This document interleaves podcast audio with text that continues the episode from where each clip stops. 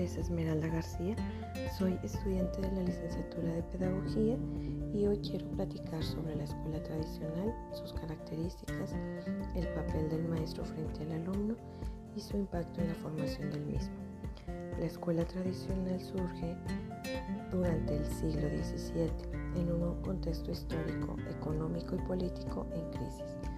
Debido a la ruptura del orden feudal, la constitución de los estados nacionales y el nacimiento de la burguesía.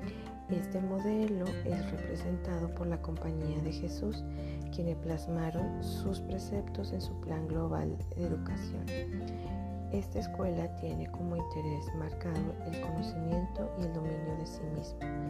Speleta la define como la escuela de los modelos intelectuales y morales, donde se busca regular la inteligencia, encarnar la disciplina, memoria y la repetición se caracteriza por ser reglamentaria, dirigida a formar instructores que siguen los preceptos impuestos, no promueve la motivación o libertad de pensar, sus programas son esquemáticos, utilizan los textos clásicos cuya interpretación es dirigida por los maestros y además deben ser autorizadas. El tipo de educación está dirigida a aprenderse de memoria la doctrina cristiana. El modelo tradicional ha sido criticado.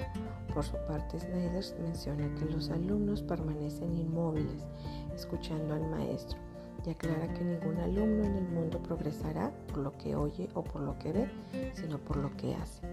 Por otra parte, el maestro tradicional frente a su alumno cumple la función de preparador, con la particularidad de guiarlo en un camino ya definido es quien ayuda a interpretar de forma guiada los textos, es quien habla, quien dicta, para lograr que el alumno adquiera ciertos aprendizajes, cerrando el paso a la introspección del mismo.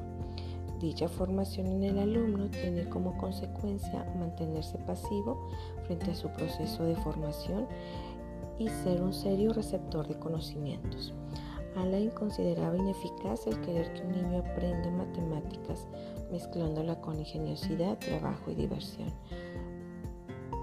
En lo personal pienso que los hábitos, orden y disciplina son aspectos importantes en el desarrollo integral.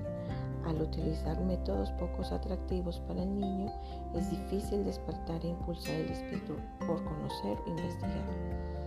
De esta manera, la formación desde la escuela tradicional busca que los alumnos encajen en el modelo a través de una serie de ejercicios y prácticas que no despiertan el interés por innovar.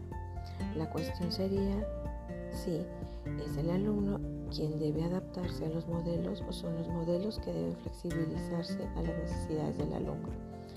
Por último, la escuela tradicional se perfila como un antecedente que al ser evaluado y analizado permite el desarrollo de mejores prácticas de enseñanza y aprendizaje.